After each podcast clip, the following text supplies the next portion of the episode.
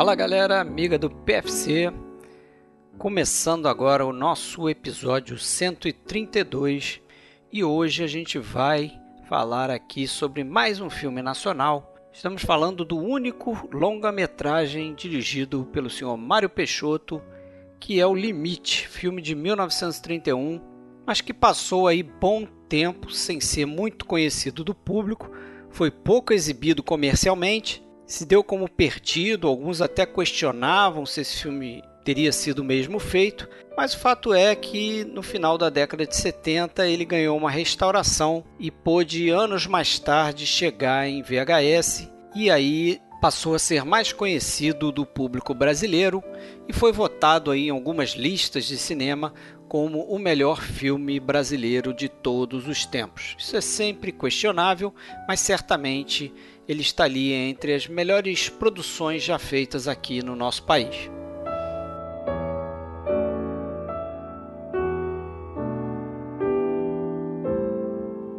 Galera, sempre bom reforçar, se você curte a nossa página, dá uma força compartilhando nossos episódios, é, disponibilizando em grupos de cinema aí que você conhece, que de repente tem membros que ainda não conhecem o podcast Filmes Clássicos, e saiba que você pode sempre acessar o nosso site filmesclassicos.com.br, procurar nossa página no Facebook, só buscar pelo nome Podcast Filmes Clássicos. Você pode também entrar no nosso grupo. Para isso, basta mandar uma mensagem privada para Fred Sanjuro ou Alexandre Cataldo, que a gente inclui lá, o grupo é secreto. E também você pode nos ouvir em diversas plataformas de podcast, entre elas o Castbox. Estamos no iTunes, Estamos no Spotify e praticamente em qualquer tocador de podcast aí que você tiver, você consegue achar procurando pelo podcast Filmes Clássicos. E também temos a opção de você nos ouvir pelo YouTube, ok?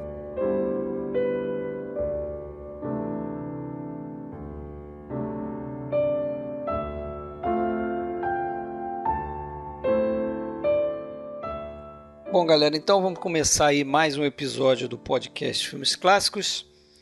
Estamos aí fazendo, voltando a gravar, né? Um episódio, vamos dizer assim, normal no nosso podcast. A gente tem feito algumas lives aí no YouTube. Mas hoje o assunto aqui é Limite Filme Nacional. E para fazer aqui o episódio comigo, Fred Almeida, que fala aqui do Rio de Janeiro, e com o Alexandre Cataldo, que fala lá de Blumenau. Tudo bem, Alexandre? Alô, Fred, tudo bom? Você, como tá? Tudo bem. Um dia após o outro aí, né? Nessa quarentena, um dia de cada vez. Mas para fazer com a gente aqui, a gente convidou de volta aqui no nosso podcast o músico Pedro Bizelli, falando lá de São Caetano, São Paulo. Tudo bem, Pedro? Como é que você tá, cara? Opa, tudo bom, Fred? Alexandre, Estamos aqui no ABCD paulistano, né? É isso aí. ABCD, isso aí. ABCD. Mais uma letrinha aí. Tá certo. É, tá certo. Já visitei essa região aí, bem, bem legal. É, é, o Pedro, você é, fez alguns episódios aqui com a gente, né? Lembra aí pra mim. Eu... Aí, agora acho que foi quatro, Você fez né? Irmãos Marx, né, com a gente? Eu fiz Irmãos Marx, fiz é. É, Solares. Solares. A Grande Testemunha, não foi? A... Ah, não lembro se foi a Grande... Não. Não, fiz a Grande Testemunha. Não, não. Eu fiz... Deixa eu, deixa eu lembrar aqui. É, depois é... a gente vai acabar lembrando aí. É muita coisa, muito episódio. Eu mas... fiz os cinco, eu acho. Quatro ou cinco. Isso, é. é. Você andou meio sumido. É, é. Mas, Casou. Casei. tava de mudança, né? É, tava de mudança. Exatamente. Ficou mais difícil de contratar. Isso. Mas bom tê-lo aí de volta. Maravilha. Vamos falar então aí desse. Para mim é um filmaço nacional, né? É, filmaço. Os filmes mais mais intrigantes assim da primeira vez que eu vi, acho que é a terceira ou quarta vez que eu tô vendo esse filme. E eu acho que é daqueles filmes que você tem que meio que ligar o, vamos dizer assim, o modo poético para assistir, né? Você tem que ver esse filme é, já preparado para meio que interpretar as imagens que você vai receber, né? É, eu acho que é um dos filmes assim onde o, o simbolismo das imagens é, acaba sendo mais forte do que a história ali dos personagens.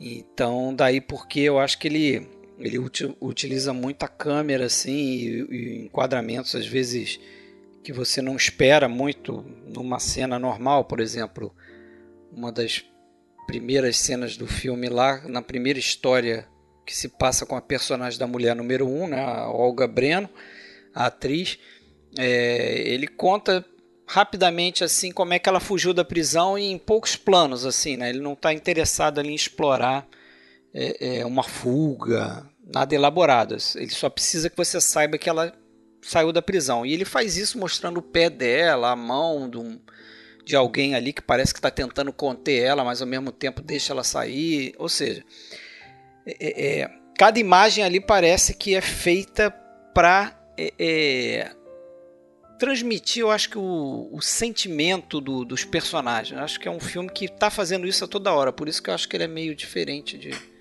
Bom, vou falar minha opinião. Um monte né? de filme é, aí. Não tem, não tem, minha opinião, não, não tem dúvida que é um filme importante, um filme é, que precisa ser visto, que precisa ser revisto, né? que precisa ser estudado. Né?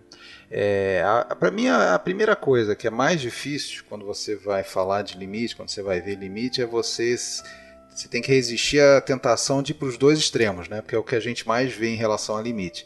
Gente endeusando o filme como a, a, a oitava maravilha do mundo, como o melhor filme nacional, que eu sinceramente não, não consigo ver dessa forma e, outra, e um outro grupo que odeia e fala um absurdo, nota 1, nota 2, porque não faz o menor sentido, parece uma, um adolescente, um jovenzinho que ganhou uma câmera do pai e sai filmando, que também não foi, não foi isso. Então tem esses dois extremos, eu acho que é, eu prefiro me colocar no tentar me colocar no meio disso, né? Eu, bom, para começar, eu devo dizer o seguinte: eu respeito o limite, é, eu acho importante e, e tenho anseio de rever, de entender melhor esse filme. Agora, não é um filme que me entretém. Não é um filme. Até porque não é um filme que se propõe a isso, né? Não é um filme que foi feito para entreter ninguém. É, gostem ou não dessa. É, da existência de filmes que não se prestam a entretenimento, mas esse, o fato é esse. Em nenhum momento você é, houve uma preocupação é, em, em, fazer um filme com boa bilheteria, tanto é que é um filme que sequer foi lançado comercialmente. É, não havia é, a vontade de, de criar um novo estilo, ou criar um novo gênero, ou criar um. ou, ou sedimentar uma carreira. É um filme que dá para dizer que ele ficou completamente isolado assim dentro da história do cinema brasileiro. Né? Até é interessante, outro dia eu deparei com uma série de, de episódios no YouTube de um, de um crítico falando toda a história do cinema brasileiro, começando dos primórdios, depois indo lá para a turma lá de, de, Cataguá, de cinema paulista, o ciclo de Cataguases, aí depois um episódio só sobre limite. Não é sobre nenhum gênero, não é sobre nenhum momento, é sobre o filme, limite. E aí depois segue com Cinédia, aí começa a era dos é, estúdios. Mas eu acho tal, que é tal, por tal, aí. É, é um filme que ficou ilhado, assim, né? Ele não ficou ligado a nada. Ele tem, sim, bebe em algumas fontes. Não é, ele, ele é um filme que estava aberto para o que estava sendo feito no cinema é, mundial no momento. Eu acho que ele é muito é um filme... mais ligado com o cinema mundial do que é, com o momento do cinema brasileiro.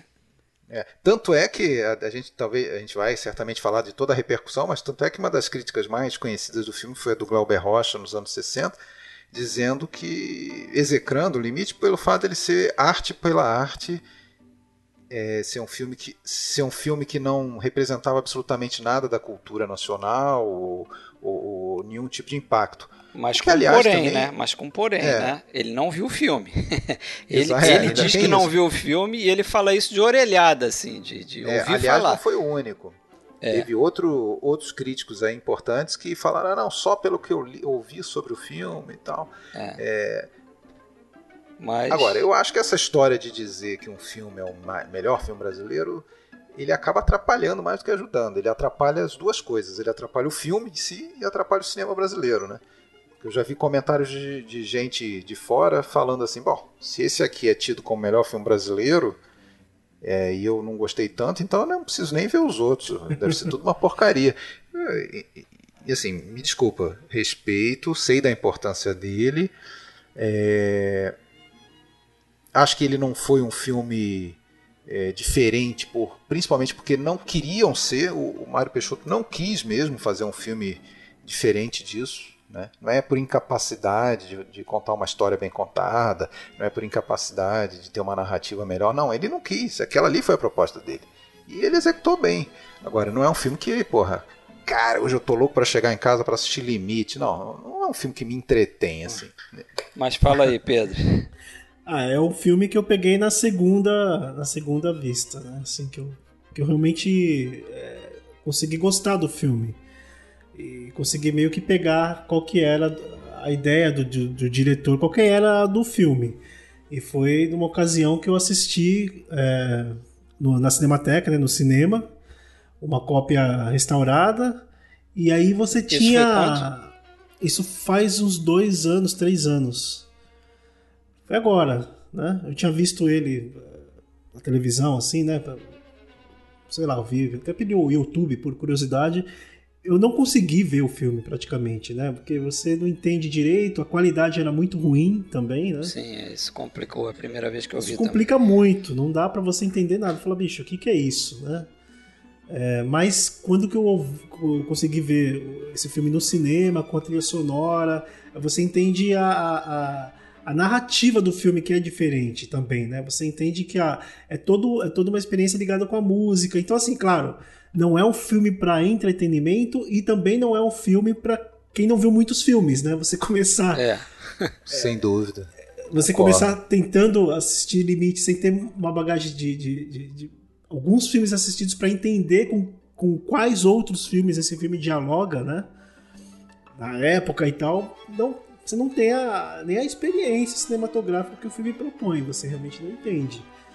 E não entende o porquê que o filme é diferente ou é considerado assim assado, né? No contexto é, que foi lançado. É, até para considerar esse filme sendo um grande filme, você tem que considerar a época que foi lançado no contexto que foi lançado, né? É que é como se fosse uma espécie de filme moderno no fim da, da era dos filmes mudos. Então era, era como se fosse um filme contemporâneo aos filmes mudos, mas na verdade já tinha passado essa época, né? Porque em 1930 você já tinha uma série de filmes, já tinha até Oscar não, até já até no, no, no, Brasil você já tinha cinema sonoro, né? Que o primeiro é. filme brasileiro é de 29, aquele onde. É, como é que é? Acabaram-se os otários. O, o, naquele documentário de 2001, que é até interessante para quem não conhece ir atrás para ver onde a Terra acaba, né? Que seria o segundo, o próximo filme. É, é, seria o próximo filme do Mário Peixoto que acabou não acontecendo é, houve uma briga e houve um incêndio, enfim, ficou engavetado o projeto para sempre. E, mas tem um documentário de 2001 que tem o mesmo nome, Onde a Terra Acaba, que trata na primeira metade dele sobre o limite, depois também vai tratar sobre a, a malfadada produção do, do Onde a Terra Acaba, lá que seria o filme de 32, 33, não sei quando sairia.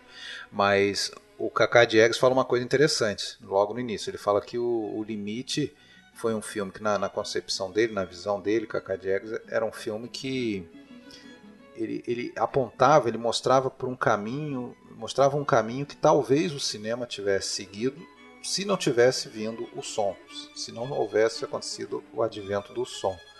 Né? As possibilidades que estavam ali. Mas você tem razão, Pedro, eu, eu, concordo. É um filme que já, já chegou um pouco anacrônico em, algum, em alguns aspectos. Né? Porque Sim. É, é, ele é, é um filme mudo, né? E apesar do, de um uso legal da música, a parte sonora não existe, né? É, então é, ficou um pouco anacrônico nesse sentido. Mas é, as influências são muitas, né?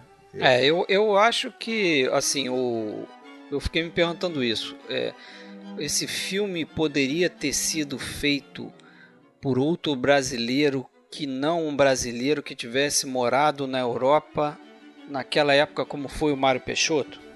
Difícil, e aí, né? Eu também é. acho difícil. Aí vou fazer uma conexão com o que vocês estavam falando, quer dizer, um filme é, é, deslocado, entre aspas, assim, dentro da, da filmografia nacional da época, né?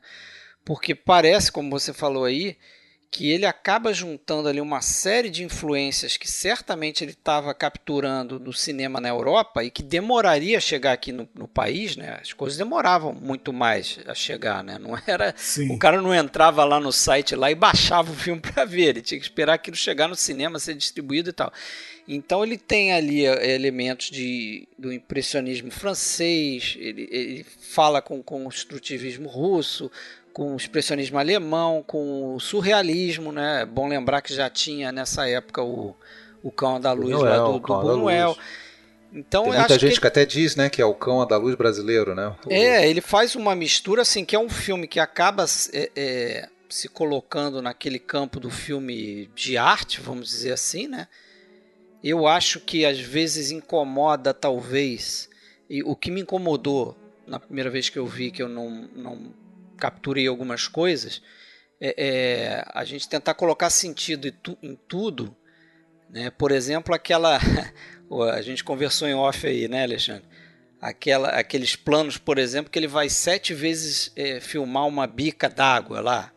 Então a câmera vai na, na bica com sete balanço, vezes né? com um balanço lá que o Edgar Brasil lá desenvolveu lá a partir do, do, do, do, Metrópolis, né? quando ele viu o Fritz Lang fazendo aquilo. Aí você tem uma coisa que me incomodou a primeira vez que eu vi, que eu vi esse filme na época que eu fiz a faculdade lá de cinema. É, o que me incomodou, você tem seis minutos de mar, tem um momento ali que ele filma seis minutos de onda batendo e só música.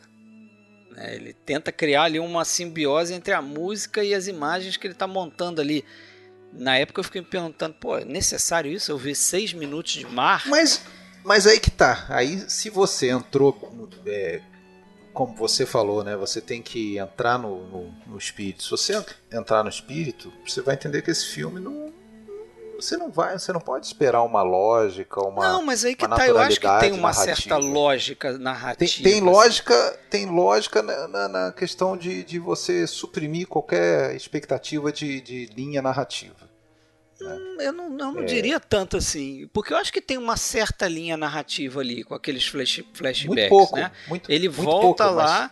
ele meio que é, é, dá pra gente o que aconteceu com cada personagem. É, mas mesmo assim fica, fica incompleto. Fica incompleto. Sim, totalmente incompleto. Acho que ele não está interessado em não te tá contar a história da, da mulher 1, ou a história da mulher 2, ou a história do homem 1, ele não tem esse interesse. É. Ele tem interesse em saber como eles chegaram ali.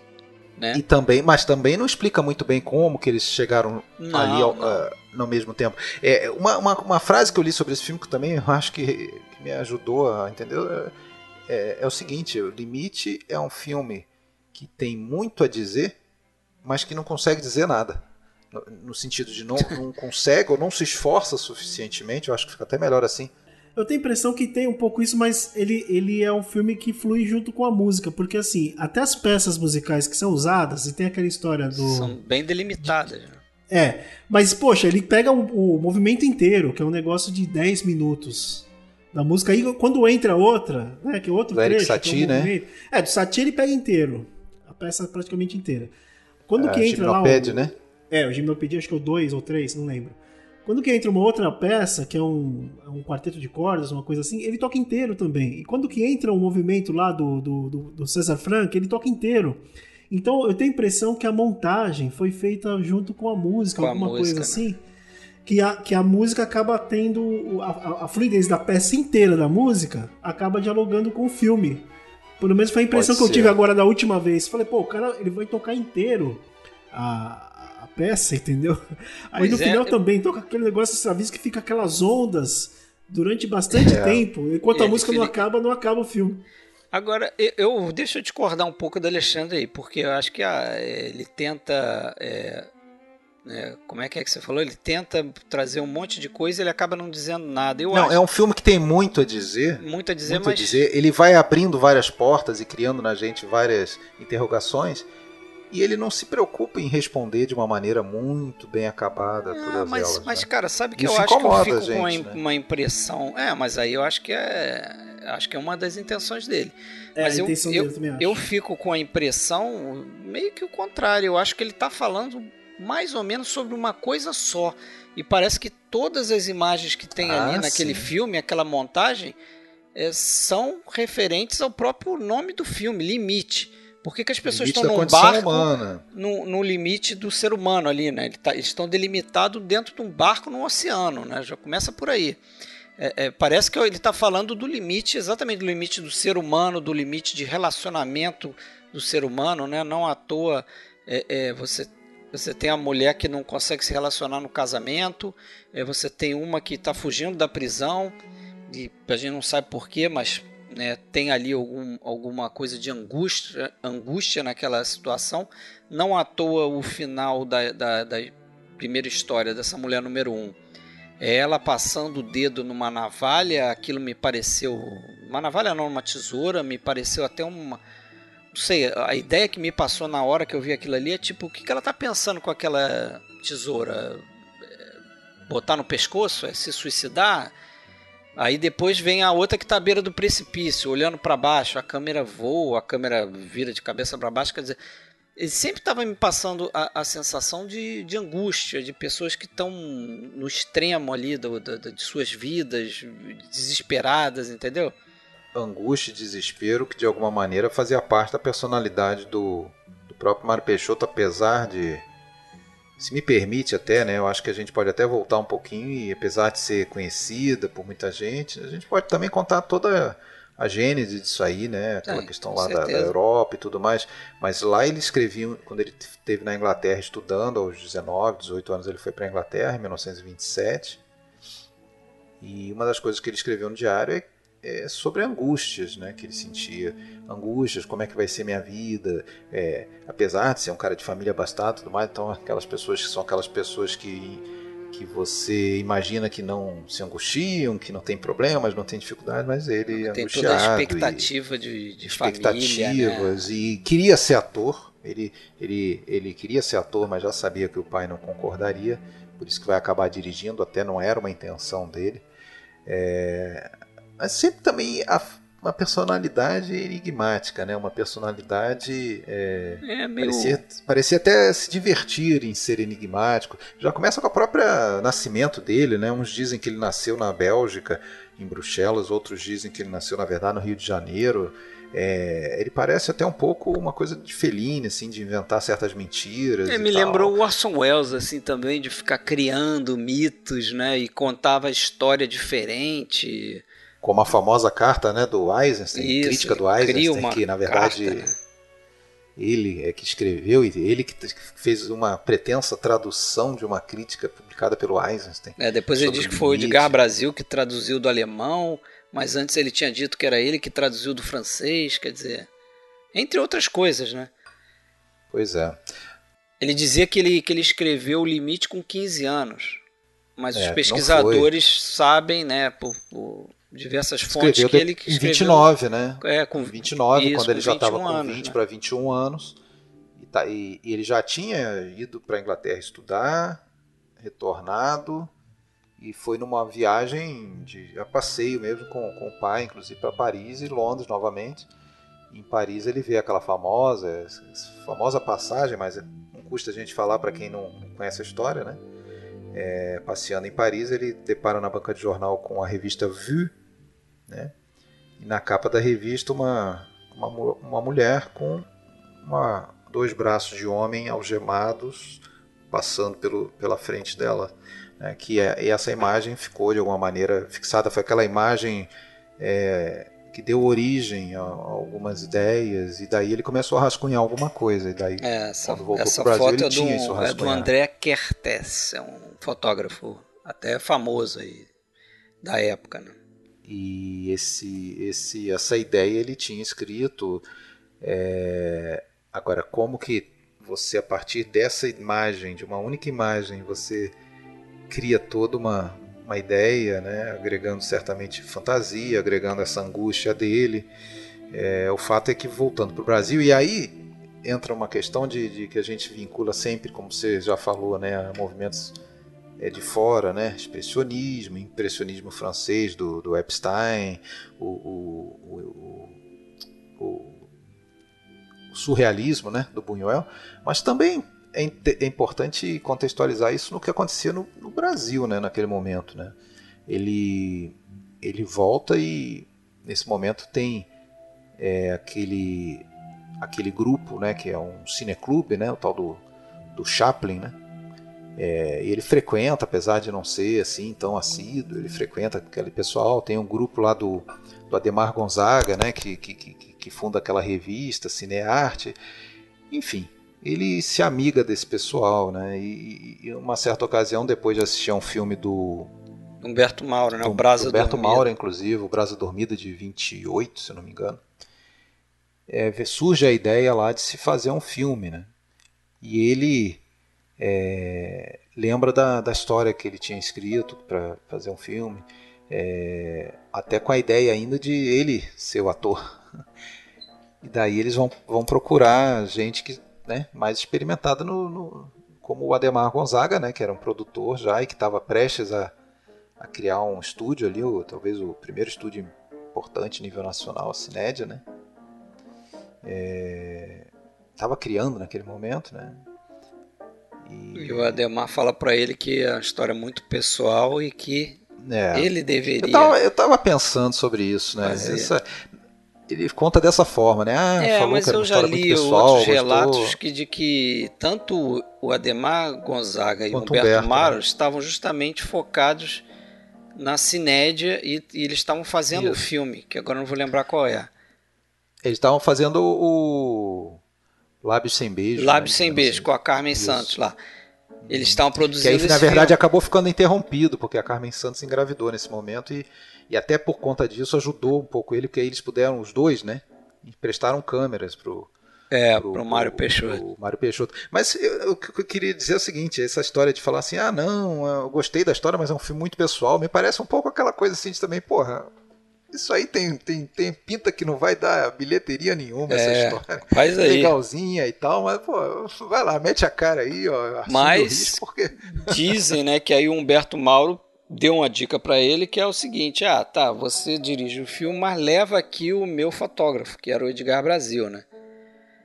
Que já era um fotógrafo ali experiente, já tinha feito com, com o Humberto Mauro o, o Sangue Mineiro e o próprio Brasa Dormida e que dá para dizer que é um quase um co-criador do filme, né? É, tipo... o Edgar Brasil ali era, acho que era um dos, um dos poucos ali que realmente era um, um, profissional já com experiência, né? Porque se você for contar os outros, os amigos dele, o Brutus Pedreira, o Raul Schnorr ali, eles eram, né? Acho que Amadores, mais entu é. entusiastas é. do que qualquer outra coisa. É. Eu acho que a única pessoa ali que já tinha trabalhado num filme era a, aquela moça que faz a Mulher 2, tem um sobrenome é. Bernardi. Bernardi, Tatiana. É, Tassiana ela vira, vira Reis. Tassiana Rei, né? O, mas é Yolanda Bernardi. Ela tinha feito um, trabalhado já num dos filmes do Humberto Mauro, um papel isso, pequeno. Isso. Né? E a outra lá, que é a Olga Breno, não tinha experiência Essa nenhuma. Nada, era né? vendedora né? de uma loja de doces do primo do Mário Peixoto, né? É, na, na 7 de setembro. É, foi uma coisa muito, assim, artesanal e tal, né? E é até engraçado, né? Eu tava até brincando em off com, com o Fred outro dia, mas, pô, o pessoal gosta sempre de falar assim, ah, esse filme aqui foi o primeiro isso, foi o primeiro isso, daquilo. O pessoal adora achar marcos temporais das coisas, mas, porra, é, é, atores amadores, filmagem em céu aberto, em Mangaratiba, preponderantemente, porra, daqui a pouco pode, podemos dizer que o neorrealismo começou aí, né? né? Mas não, é que as coisas é, são assim, o né? O tema que é diferente, né? O tema não tem nada diferente. a ver, eu sei. Tô brincando, mas características que, que depois vão ser insensadas aí 15 anos depois, como Mas sendo... isso é, é a mesma questão do, do som no cinema, né? A partir do momento que o cinema vira sonoro, ele vai para dentro do estúdio. Então, antes se ia muito mais a locação, porque as, as, câmeras eram daquele tamanho lá, tem foto até, né? É interessante também esse documentário que você falou onde a Terra acaba, que o, você vê imagens ali, né? Parece até um making off de alguns frames ali, tem foto e tem imagens deles filmando, né? É interessante, ele se preocupou em fazer filmes ali como se fossem filmezinhos de família ali do, né, do pessoal ali sentado, conversando e ajeitando a câmera para fazer mais um plano, não sei o que porque. Mas fala aí, Pedro, se você quer falar alguma coisa. É, eu, eu a, essa coisa que estão falando da. de como você classifica o filme, né? De repente ele é o. o o filme que deu origem a um, a um tipo de linguagem X, ou linguagem Y, né? Ele me parece assim muito, ao mesmo tempo que ele me parece assim, muito anacrônico, né, no sentido, porque o próprio impressionismo, eu não digo nem impressionismo francês no sentido de cinematografia, de, de cinema, mas a estética impressionista, de, imagética, você pega aquelas imagens de, Mar que faz o Edgar Brasil, parece uma coisa meio do Monet, aqueles quadros que você tem uma impressão meio difusa das coisas. E essa estética também já estava um pouco ultrapassada na Europa, mas é uma coisa que talvez estivesse em voga no Brasil, enquanto.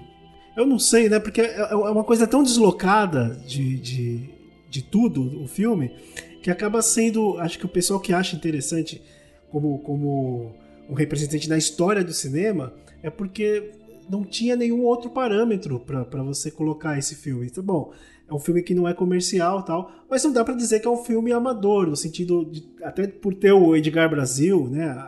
É. A qualidade de impressão, a qualidade de impressão do filme, é, o cuidado que os caras tiveram na produção, que apesar de ser é pobre, né, tem um cuidado. Você veria que os caras tiveram cuidado de, na hora de, de, de, de, fazer o produto, né, ainda que não, não seja um produto comercial. Tanto que muita gente viu mas não tem realmente como você colocar. E aí? Porque também não deu continuidade, né? Ninguém continuou o que o cara fez. Ah, vamos fazer um filme Sim. melhor nessa onda. Principalmente um ele próprio, né? É, Sim, e assim, não conseguiu fazer nada. E o, eu não sei quem comenta isso, mas é, eu não sei se é até o Cacá Diegues mesmo. O, não sei, alguém comenta nesse documentário onde a Terra acaba que o que a gente teve ali naquele momento foi um cara com uma equipe reduzida, toda sob controle dele, é, nenhuma pressão sequer de, de, de produtor assim, não, você tem que entregar o filme tal, porque o filme vai ser lançado no dia tal, entendeu? Eu quero o filme assim, quero o filme assado.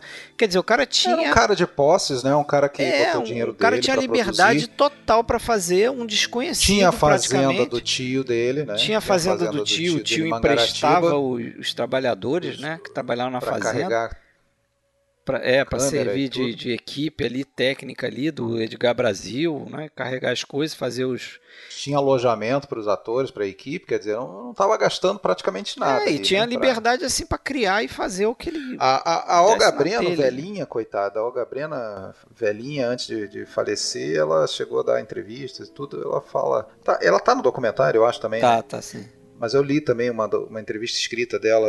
É, ela chega a falar que ela, quando foi para lá fazer o filme, aceitou fazer o filme, ela nem imaginava que isso aí era uma coisa paga. Ela nem, nem se preocupou, porque ela foi liberada lá da, do trabalho de vendedora de bombom, mas ela continuava ia continuar recebendo salário enquanto estava é. afastada. Então, e, e, lá no filme ela ganhava uns vestidos também. Então, pá, tava tranquilo, não estava preocupada com é, isso. Estava se divertindo em Mangaratiba, né? Com as pessoas, segundo ela, davam muita atenção a ela, né? Estavam ali. Acho que ele criou um, um, um, clima ali de amizade, como ele já tinha, porque o, o Raul Schnorr e o, e o Brutus Pedreira, né? Que até o crédito é DG Pedreira, eles eram amigos pessoais do Mário Peixoto, né?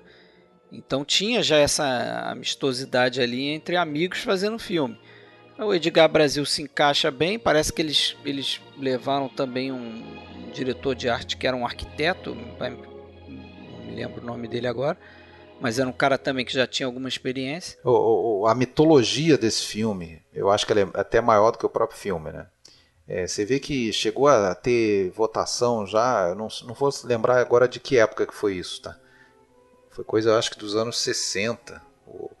É, já naquela época, ele já estava sendo votado como o filme mais importante do cinema nacional, sendo que praticamente ninguém tinha visto o filme. Quer dizer, já é um negócio estranho, né? Pô, como é que esse filme é votado. É muito mais pela Pelo lenda, que eu li né? aí, pelo mito. É, é, em 59, tudo que tinha restado do filme era uma cópia em nitrato super deteriorada, né, pelas condições que foi armazenada e que foi exibida exaustivamente ao longo do tempo. E isso ficou guardado lá sem poder ser exibido até 1966. Aí, em 1966, ao longo do, do né, o início ali, golpe militar e tudo, é, é, os militares pegam esse filme junto com dois outros, o Encoraçado Potemkin, uma cópia do Encoraçado Potemkin e do Mãe, do Pudovkin. E, e, só que nesse mesmo ano, um, um, dos caras que era amigo do, do Mário Peixoto, o tal Saulo Pereira de Melo, que é foi praticamente guardião desse filme, né, ao longo é, Ele foi, tempo. na verdade, aluno, né? Ele foi aluno é. do, de um do, do pessoal do grupo lá, eu acho que o tal Susequinde. É, do Plínio é, Susequinde, né? Mas, claro, ele conheceu o Mário Peixoto. O Mário Peixoto, e... e aí guardou essa, essa cópia, em 66 mesmo ele consegue recuperar isso do governo. Mas sempre é uma coisa muito escondida, né? Demorou só em 78 o Então, aí ele começa um, um, um, esquema de restauração ali que só terminou, parece que em 78. E esse filme só foi parar em, em, home video é, lançado no Brasil no final da década de 80. Ou seja, acho que para o público, de uma forma geral, esse filme realmente só chegou no final da década de 80. É, lembrando que esse filme lá, quando ficou pronto, ele foi exibido numa sessão especial para é. anunciada pelo Cineclube Chaplin no Cinema Capitólio no Rio de Janeiro e tal. É, a sessão foi meio fracassada, a recepção foi morna, depois ele foi exibido mais uma vez e sumiu. Sumiu. sumiu. Mas dizem depois, que. Depois, na, é, na faculdade, lá ele era exibido anualmente, uma, uma vez é, por ano. E tem um papo de que o Vinícius de Moraes. É, é, é aquilo que a gente está falando, né? É cheio de histórias aí, mitos, não, a gente não sabe verdade, se é verdade. Tem foto e tudo. Que o, o Vinícius de Moraes teria mostrado esse filme, preparado uma exibição para o Orson Welles na década de 40, quando o Orson Welles esteve no Brasil filmando aquele ah, Sei lá, hein? Pois é. né? É, o que eu li é que o Orson Welles é, foi ver, foi pra sessão e dormiu o filme todo, né? Aí, é, tava bêbado. É, é, é, mítico o negócio. Aí dizem também, né? Diz aí, no caso, o Mário Peixoto, voltando naquilo que o Alexandre falou, que ele, ele mesmo ele contribui para criar esses mitos é, é, ao redor do filme, que quando é, é, esse filme chegou no VHS, foi restaurado e tal, chegou no VHS na década de 80, e ele teve acesso à cópia, isso está até é, filmado num, num documentáriozinho chamado O Mar de Mário. O cara filma ele vendo isso em VHS. Ele começa a dizer ali que o filme, na verdade, que a gente tem hoje, é, não era. Não é o completo. Fez, é. Não é o limite que ele fez, não é completo. A música não é bem aquela, a fotografia não está certa, faltam cenas e ele, inclusive, conta uma história de que o filme completo teria ido para os Estados Unidos naquela época e por alguma confusão o filme que foi exibido em 31 era um filme incompleto, faltavam cenas. E o Edgar Brasil acho que se confundiu, não sei o que, com a cópia e mandou para exibição isso aí. E na verdade o filme que foi para os Estados Unidos acabou que ninguém é, é, mais tem acesso porque esse filme foi acabou por lá é mal conservado também e acabou sendo destruída a única cópia.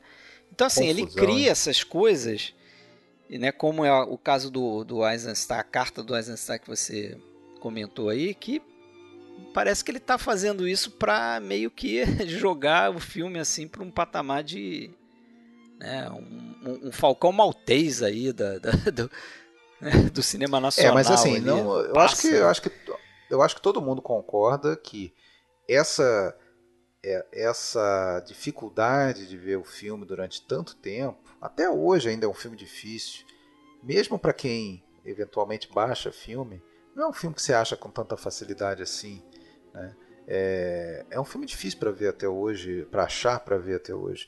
Então isso contribuiu muito, né? Aquela velha coisa, você não vê o como na guerra lá, se você não vê o inimigo, a cara do inimigo, ele é mais amedrontador do que talvez seria. Você cria um aumenta o mito, né? Então o filme ficou escondido, era aquele mito, muita gente votando como melhor filme sem ter visto, muita gente execrando sem ter visto, né?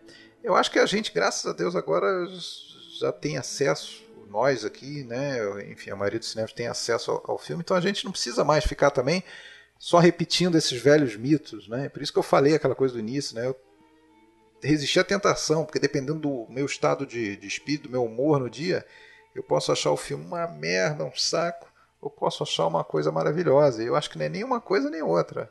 Acho que é uma, uma bela tentativa. Eu acho que assim, é, é como eu falei outro dia quando a gente gravou do Fellini, por exemplo, sobre Satiricon. Eu, eu vejo Satiricon, não é um filme que me diverte, por exemplo. Oh, meu Deus, tô louco para ver de novo. Não tô. Não sei se eu vou ver mais alguma vez na minha vida. Mas assim, eu entendo que tem um espaço dentro da cinematografia mundial para um filme assim, que tem alguém que vai fazer um filme assim. Mesma coisa o limite, tem espaço para tudo. Deixa o cara experimentar se ele quer experimentar. E deixa, principalmente, o que é mais interessante, ah, filme experimental, a gente adora falar isso, ah, um filme experimental.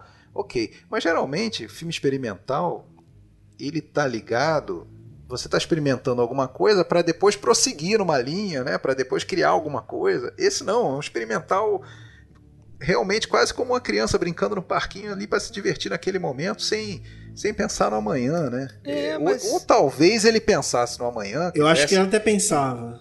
Acho que é, mas não deu certo. Não, deu certo. Não, deu, não, conseguiu emplacar mais nada. Mas aí eu, eu, aí eu acho roteiros. que era o, o, onde a Terra acaba, né? Isso. Por, naquele momento ali. Eu não sei. É. Aí que tá, eu não sei qual é o comprometimento dele é, em ser realmente um diretor, um cineasta e tal, porque é, voltando Eu acho naquela que ele gostava história muito mais de escrever histórias, né? Também Escreveu acho. Escreveu 17 roteiros ainda ao longo da vida. Ele viveu, porra, mais 60 anos. É, ele morreu em 90 e... 92. Dois, né? Ele viveu, viveu aí mais 61 é. anos. Escreveu 17 roteiros e não conseguiu emplacar nenhum. Não, cara. e ele acho, acho que ele nunca, nunca se esforçou muito para emplacar, né? Porque tem até uma história do, de um outro cineasta brasileiro, Rui Solberg, que teria pego um roteiro dele é, já no, ali nos anos 80 e junto com ele ia tentar o início de produção do filme. Eu não sei qual é, qual é essa história.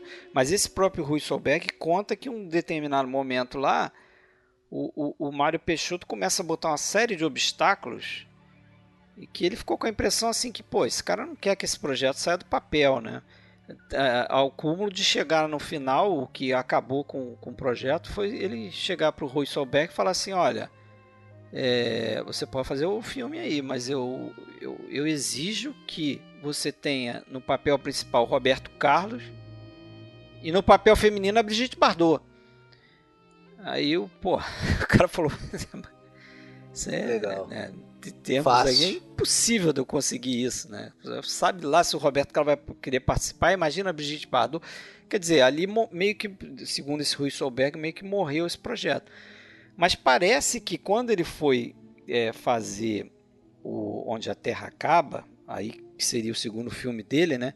Inclusive nasce essa história quando ele conhece a Carmen Santos no final do Limite ali, quando ele está terminando de fazer o Limite. Inclusive ele ainda convida, uma cena, né? É, convida ela para fazer uma cena. Ela é aquela moça. Ela já lá, era uma atriz consagrada. Eu acho que ela totalmente era consagrada. Famosa, ela era famosa, famosa ela era uma Brasil, das divas do cinema brasileiro e não só atriz, né? Ela é produtora. Um ela tinha o estúdio dela. É... O marido dela era um, um industrial aí. Isso, ela, ela produziu alguns filmes para Humberto Mauro. Ela depois ela dirigiu um filme chamado Inconfidência Mineira, na década de 40. Quer dizer, uma mulher é, é ali de destaque no cinema nacional, até como produtora, né? Ela produziu, acho que o, o Sangue Mineiro, que é um dos clássicos ali daquele período ali do Humberto Mauro. Mas então ele conhece ela, fica fascinado com, com a personalidade dela chama ela para fazer esse papel, ela aquela mulher comendo fruta ali no final do filme ali que encontra o personagem do homem no pier, né? No pier, ela tá comendo fruta e fala alguma coisa para ele lá. Ele afasta ela pro lado assim para ir embora. É, ela meio que se oferece para ele, né? E só que ele tá em outro momento ali porque ele tá pensando na, na amante dele que é até enigmático, né? Como a mulher morreu, porque é amorfética, né? Ela era morfética, isso é uma palavra aliás, que ele inventou. Aliás, para falar que a mulher morreu e do cemitério, lembra que o Mário não desistiu, né, de, é, de, de atuar e, e, se coloca nessa cena ali do. É, Olha, ele... eu curti bastante até essa cena. Do... É, essa cena é interessante. Com, é. um ar debochado, assim, um sorrisinho. É. é o único momento que tem intertítulo no filme, né? É. E aí ele fala algo de, do tipo, ah, você é, mesmo que você ache que esteja com uma mulher que você acha que é sua, você fala uns negócios lá meio enigmáticos e diz que é, ah, você não, não faz sentido. Não, mas aí, mas aí que tá, se você assistiu em inglês, a primeira vez que eu vi aquele, ah, mesmo você sabendo que ela é morfética, não sei o que, eu falei, que porra é essa de morfética, né? mas se você olhar em inglês, eles traduziram como leprosa.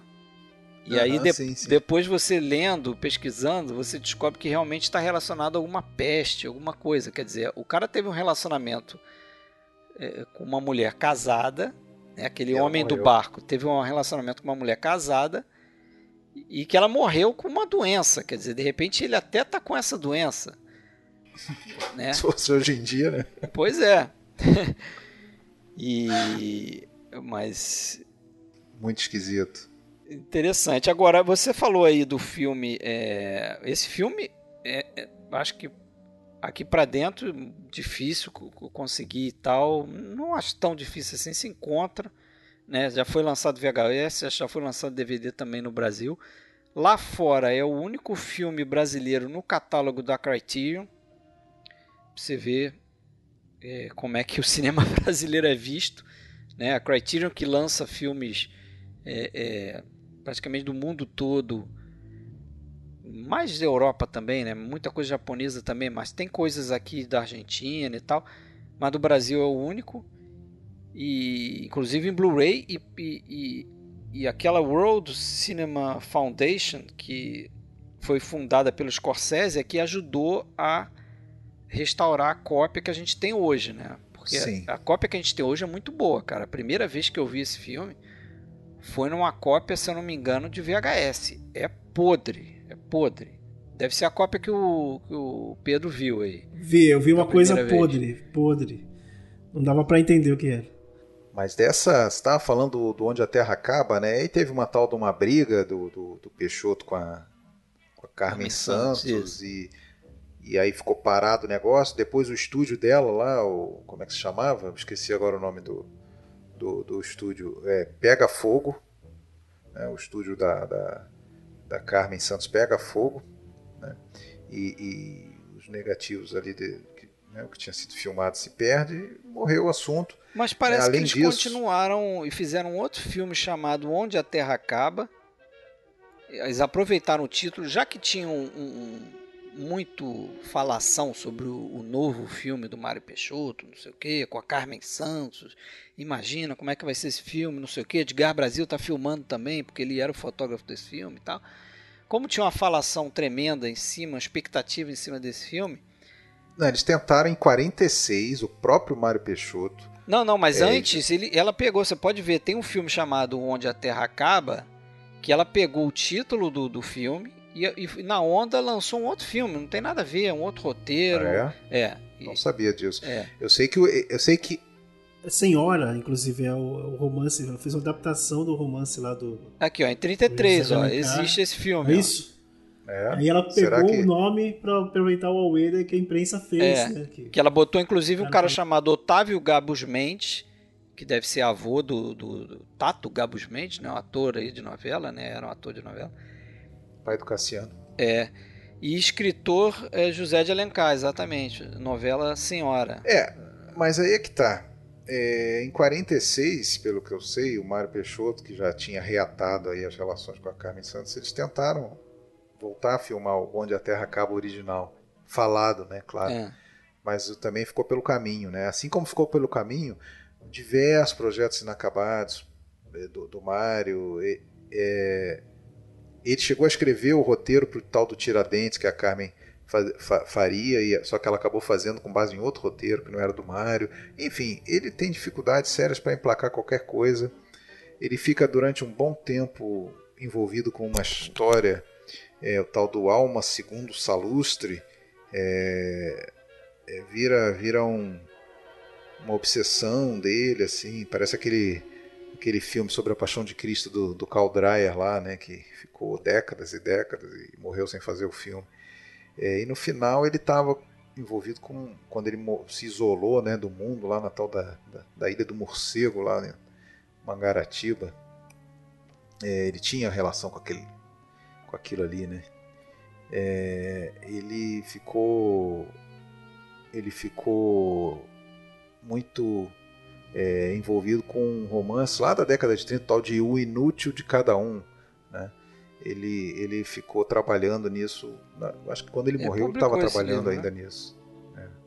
É, ele, é, ele, publicou, ele publicou nos anos 30 e, e quis, e quis é, é, tentar adaptar. Enfim. Mas também não, não deu certo. Ele, ele, na verdade, acabou pobre, né? Perdeu Inclusive essa, essa casa dele da ilha do, do, do morcego, ele acabou mudando para um hotel e acabou final da vida em Copacabana ali, num, num apartamento de alguém lá emprestado, uma coisa assim. Agora só para registrar aqui o nome da produtora dela é Brasil Vita Filmes. Brasil Vita Filmes, isso. isso, exatamente. Mas realmente ele termina ali num, num apartamento, né, pequeno e tal. Tem até uma uma história nesse documentário aí do Walter Salles, né, que é um dos caras que colaborou aí na restauração do Limite. E o Walter Salles conta que foi uma vez conhecê-lo e assim que chegou no apartamento, ele virou para o Walter Salles e falou assim: "Ô menino, o que que você está olhando aí atrás de você?" Aí ele virou para trás e tinha um relógio. Aí o Mário Peixoto falou: e o que, que você vê nesse relógio? Ah, o que, que esse relógio está te dizendo? Ah, está me dizendo que são 3 e 15, sei lá. Tinha marcado 3 horas, 3 e 5, sei lá. Ele tinha chegado no horário, mas não era bem isso que ele queria dizer. Ah, tá me dizendo 3 e 3. Aí o Mário Peixoto vira para ele e fala assim: Não, não tá te dizendo 3 e 3, não. Cada ponteiro daquele ali e aquele ponteirinho de segundo ali parece que está falando para você mais um segundo, mais um segundo, mais um segundo, mas na verdade está falando menos um, menos um, menos um, menos um, menos um.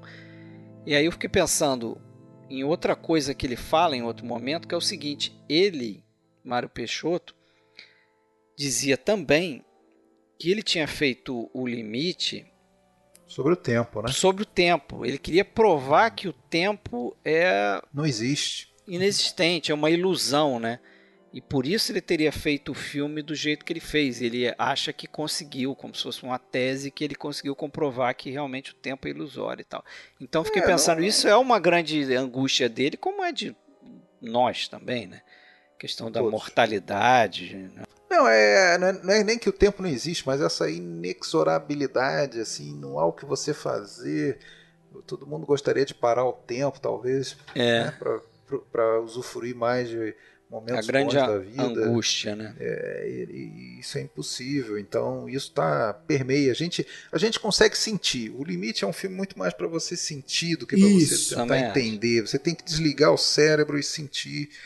E aí ele vai estar tá aberto, porque cada pessoa vai sentir um pouco diferente do outro também, né? É, eu acho que assim, o filme ele tem um, um, uma linguagem poética, o, o Mário Peixoto ele tem uma sensibilidade artística forte, porque o filme tem uma, uma, persistência se você realmente encarar ele como uma experiência poética, uma experiência livre, que a, não importa muito a questão do roteiro do filme, importa como é dito, né? Que nem uma poesia sobre um assunto. É mais o como do que sobre o que, né? E, e é isso que trouxe essa persistência para o filme. Porque depois que eu assisti esse filme, só para falar uma coisinha aqui, é, eu assisti esse filme depois que eu já tinha visto, como eu disse no começo, uma série de outros filmes. E aí eu vi que esse filme ele dialogava com os filmes da época dele, mas também dialogava com, com filmes que vieram depois, né? E aí é que entra a minha tese. Para quem vê esse filme e é de fora do Brasil, vai pegar muita coisa que foi, que foi colocado. A, a, esse discurso que fez o. Esse discurso de fotografia que fez o Edgar Brasil muita coisa que era feita na época, né, coisas do cinema expressionista, do expressionismo alemão, do, do surrealismo, mas também de coisas que depois o, o Antonioni faria, né? Se você pega o, aquele final, é, trechos de, de, de, de, filmes que tem uma, um, um, discurso do poético, Eclipse, você ia é, falar? por exemplo, é, do Eclipse, Eclipse, você tem um discurso poético de imagens ali, né? Aí você pega as coisas que o Mario fez, ele estava meio que fazendo a mesma coisa de uma outra maneira, assim, né? um contexto completamente diferente, mas se você pegar só aquele discurso de imagens, é, linguagem poética, de, de, linguagem cinematográfica mesmo, né? Uma linguagem poética dentro da cinematografia. Ele estava tentando fazer aquilo porque ele tinha liberdade para fazer, né? Até falaram, pô, o Sim. cara tinha lá um cara que comprou totalmente a ideia dele, que era o Edgar Brasil, que era um baita técnico, né? Um técnico competente, comprou totalmente a viagem dele. Falou: olha, vamos fazer um negócio aqui. A, a, a imagem vai subir como se saísse da cabeça da mulher e fosse um- uma coisa devagar. É um drone, né? Parece drone. usou um Você, drone. ali, né? você, você vê o, você vê o Mário Peixoto tendo sucesso em prosseguir carreira como diretor num estúdio, numa cinédia da vida ou Não. uma Atlântida depois Não. da vida, fazendo chanchada. Sabe o que eu acho? Eu Não acho vai, que ele- né? Quer dizer, vai. Eu acho que além de tudo, assim, até dando assim, né, o, o- o mérito da dúvida com relação à, à capacidade artística dele, acho que o que estragaria para ele fazer cinema, como o que estragou, é uma questão de personalidade do cara, que era uma personalidade difícil, né, meu? Ele não conseguia eh, manter um relacionamento duradouro com, com as pessoas envolvidas no fazer de um filme, que é uma coisa fundamental, né? É. sim, então- sim, trabalhar em equipe. trabalhar em equipe sendo um cara muito é, esquisito ou com uma personalidade muito né, Introspectiva. introspectiva e o cara muito artista e tal, é aquela e você não ter a, a, a- a praticidade, né? a- você não consegue fazer um filme. Uma- Um filme é uma coisa muito difícil para fazer. Por isso que o cara Por acabou isso- se Por dedicando isso à que escrita eu, e tal. eu, eu, quando eu, eu também levei nesse nível aí, quando eu compa- quando comparei ele meio que como o Orson Welles brasileiro, né, sem criar comparação de tamanho de obra, importância para o cinema, o que seja, a minha comparação foi mais nesse sentido. Quer dizer, é- é, pessoas que fizeram talvez o, o grande filme de suas vidas logo na primeira investida, né? É, no Mário Peixoto é claro que foi, porque foi o único. Né? O Cidadão Kane você ainda pode discutir se é ou não é do Orson Welles, eu acho que é. Satyajit Ray, Pois é, mas não só isso, né? Talvez. O, o Orson Welles ele tem muito essa personalidade de ter criado também muito mito em cima do, da própria carreira dele, de falar muita coisa que ele fez quando na verdade não foi ele que fez, de puxar muita sardinha para o seu lado e de criar algumas histórias assim fantasiosas para algumas coisas, como o Mário Peixoto fez para o Limite, né? Vou, vou devagar um pouquinho aqui, sair do tema, mas porque você falou comparar, se comparar com Orson Welles é uma, uma coisa também comum, né? Por acaso hoje eu vi um documentário, até foi indicação do nosso colega lá, o Tony, que do, do- sobre o é, Carlos eu- Imperial. Eu, sou o Carlos Imperial. Não sei se o Pedro conhece esse documentário. você Sensacional. Sensacional. Música, e aí uma coisa que alguém fala pelas tantas é que ele ele que ele teve também, é, ele fez filmes também, né, porno chanchadas e tal. E ele dizia que ele era o, ele se comparava ao Orson Welles, porque ele tinha um controle total. ele tinha um controle total, ele escrevia, ele trabalhava, ele atuava, ele compunha até a música dos filmes. Ele era- Aí essa pessoa, que eu não lembro quem é agora, falou pra ele, "Ah, o Orson Welles você tem só o tamanho da barriga, né? Mas enfim, todo mundo, todo mundo que tem esse controle absoluto de alguma obra, dependendo da qualidade dela, se acha no direito de, de ser meio Orson Welles, assim. É. Mas sem dúvida, é diferente quando o cara faz isso com 25 anos e é, o, e é estreante, né? Como É. foi o caso do Welles. né? É, e do Mário Peixoto também, né? 20 e poucos Mário anos Peixoto. aí. Né? Galera começando cedo. Mas era um cinema muito artesanal, no caso do Brasil, Sim. naquela época. Ele não Sim. estava num estúdio, né, numa RK lá É. da vida, mas ele, estava ele, Não, era então, tirando é dinheiro do próprio falei. bolso, da família. né? Praticamente amador, dos né? Emprestado. É. Fez o filme com várias câmeras. Então ainda se prestava isso, né? câmera. Por exemplo, hoje em dia, ou não precisa ser hoje em dia, mas sei lá, é, até naquela própria época, já em outros ambientes, né, nos Estados Unidos, você imagina a gente aqui falando, se reunindo, falando, ah, pô, vamos fazer um filme é, com alguma pretensão maior do que um- uma coisa amadora, colegial, assim. Não. não. É. Só que no Brasil aquilo ali era uma coisa séria, né? De repente podia, podia ser as coisas mais importantes do cinema nacional naquele momento. Né? Porque havia. é, é, não havia grandes estúdios, eram polos isolados, ciclos pessoal do Recife, se eu não me engano, tinha cinema, Cataguá, São Paulo. E, e, deu, né? E cada um se virando como podia, arrumando câmera de segunda mão, emprestada, enfim.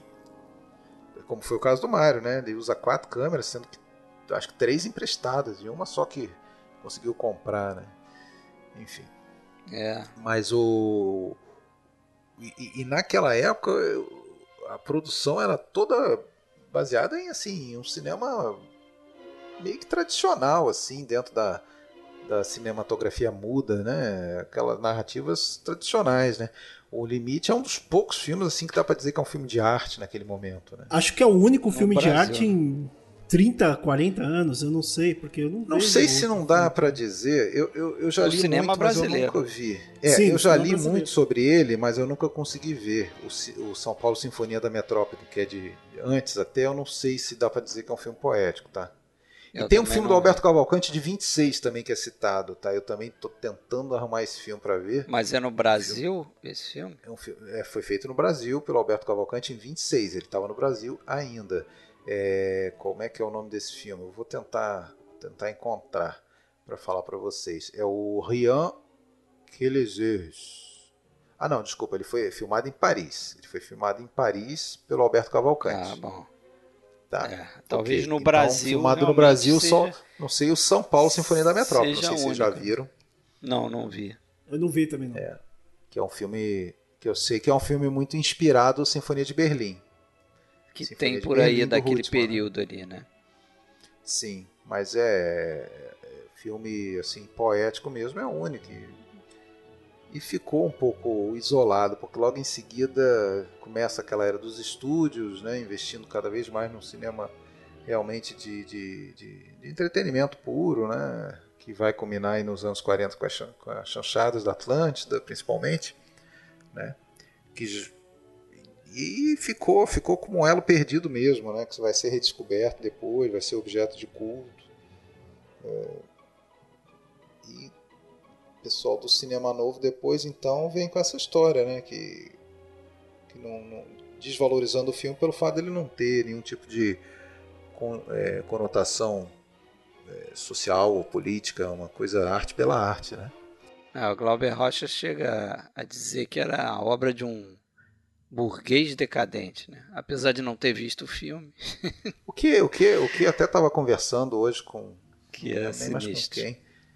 Que eu acho assim, é, eu entendo as propostas de cinema social, de cinema político, mas eu não acho que um filme precise obrigatoriamente ter essa intenção, essa obrigação. É. Hoje em dia, com, é, na era de patrulhamentos que a gente vive, né, é, toda hora você escuta algum filme sendo é, detratado aí porque não é um filme alienado, é um filme que não é, que não trata da condição né, racial, da condição social, da condição é, do, do, do, homofóbico, como se todo filme precisasse ter uma agenda, né?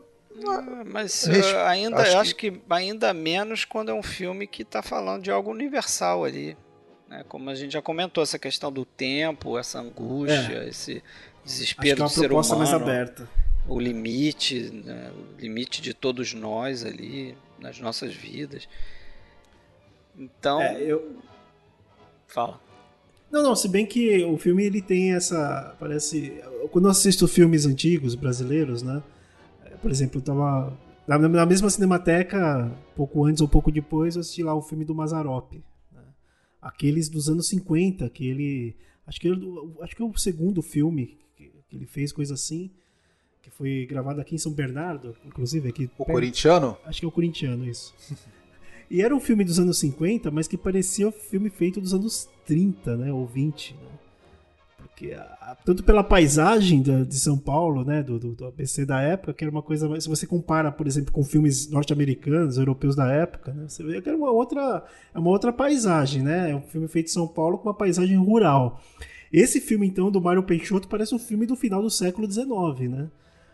As pessoas, os personagens, até a maneira que eles fizeram, né? Chama os caras da fazenda para trazer o trazer o maquinário, pega lá o negão que tá cuidando da, da, vaca, não, agora você pega aqui um cabo, sei lá o quê.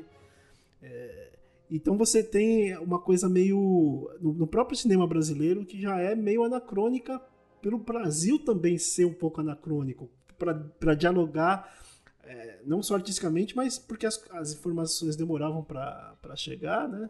Acaba sendo um, um, um, cenário também anacrônico, uma coisa assim. E eu acho que também isso explica o, a empolgação do pessoal para um cara conseguir fazer um filme que dialogasse de alguma maneira com algo que estava sendo mais ou menos contemporâneo com o que ele, com o que ele propôs ali, né? Então, quando alguém conseguiu fazer isso no Brasil, fala: Nossa, temos um filme que dialoga com, com todo mundo. Só que aí e é tanto azar, né? Meio aquilo que você falou do Kaká Eggs, né? Que o cara faz esse filme numa época que já também não era como se não fosse o momento adequado para lançar aquilo, para ter uma projeção, para conversar. E ele tem que inventar que a coisa saiu para o mundo, que as pessoas viram, né? Então é aquela coisa do que era para ter sido a coisa bem do Brasil, infelizmente, aquela coisa que era para ter sido e não foi, né? Aí o cara não consegue fazer mais filme nenhum. e... e, acaba caindo num mito, né? Acaba caindo num mito, né? Vira uma, é uma figura uma mitológica. mitológica que ele mesmo né, criou, né? É. Um Mas... pouco trágico, né? Um pouco trágico, né? A figura totalmente, do Mário Peixoto. Nessa essa exibição de 42 aí que se diz do, do, do que o Vinícius de Moraes mostrou o filme para o Orson Welles, eu já li que estava presente o Grande Otelo, né? Que foi um guia do, do Orson Welles quando estava no Rio de Janeiro. E, o, e, e a Falconete, parece que estava por aqui, por, pelo Olha Rio também. Ela, ela que a, depois ia se, se, se fixar na, na, Argentina, né? É, ela morreu, acho que na Argentina. E a, ela estava no Rio, a, Maria Falconetti da, da Joana Dark, do Dreyer, né? Enfim. Não sei, seria interessante ler alguma... Que encontro, hein? Grande Hotel, Orson Welles e Falconetti. Porra. Isso parece uma página aí que eu sigo aí. É... Página não, o Twitter, eu acho, sei lá. Que o cara posta jogadores que jogaram junto. Aí você, tem umas coisas que você não acredita, assim. De... É, a gente não. A gente. A gente. Esse eu acho que é o quarto episódio do nosso podcast aí, em 132 episódios, que a gente está trazendo um filme nacional, né? A gente já falou Pagador de Promessas, Assalto um Trem Pagador, o Deus e o Diabo, Diabo, na, Terra, do Sol. Sol. E, e num Dicas Triplas a gente falou do São Paulo Sociedade Anônima. Isso. Dicas Triplas. Então, esse aqui é o quinto. Agora, a gente sabe, tem gente que às vezes reclama, ah, falar de filme nacional, a gente sabe que tem muita coisa boa para ser falada. A gente já planejou e não deu certo e fazer um episódio sobre o Nelson Pereira dos Santos, é, ou pelo menos sobre alguns filmes dele muito importantes, né? tem o Vidas Secas, Rio Zona Norte, Rio 40 Graus uh, e, e, outros, né? Boca de Ouro. Uh, Memória do Cárcere. Memória do Cárcere. É, tem muita, muita, muito filme bom para ser tratado, né? É, eu, eu particularmente o pouco que eu vi de filme da, da Atlântida, de Chanchada, eu acho um bom entretenimento assim mesmo, com, com todas as limitações. É, eu, quando era moleque, via, às vezes passava, acho que na TVE, filme da Vera Cruz, o, Cangaceiro, é, aquele. É, qual que é o outro? Florados na Serra, né? Um que tem um Jardel Filho, se eu não me engano, né? É, o Enfim, é, tem muita coisa. Tem o Ébrio, né? Que, pô, o Ébrio ah, filme de 46, legal. com Vicente Celestino, que era famosíssimo, cantor e tudo. Porra, é um filme que no, na bilheteria dos cinemas brasileiros ele desbancou a bilheteria do E o Vento Levou. Quer dizer, é importante também conhecer, né, olhar essas coisas também. A gente que, que quer ser que é cinéfilo e gosta de ver filme, gosta de, de ver as coisas antigas do mundo afora, é, não, também não, não ignorar né, o cinema nacional. É, pô, um, um, filme perdido que, que eu adoraria poder ver, mas que ninguém vai ver e quem coloca que viu lá nos aplicativos aí da vida, o Letterboxd está mentindo, o tal do Moleque Tião. Ah, do Grande filme da Atlântida. É o primeiro filme da, da Atlântida, né, que foi com o Grande Otelo, que já era um cara famosíssimo é, no início dos anos 40.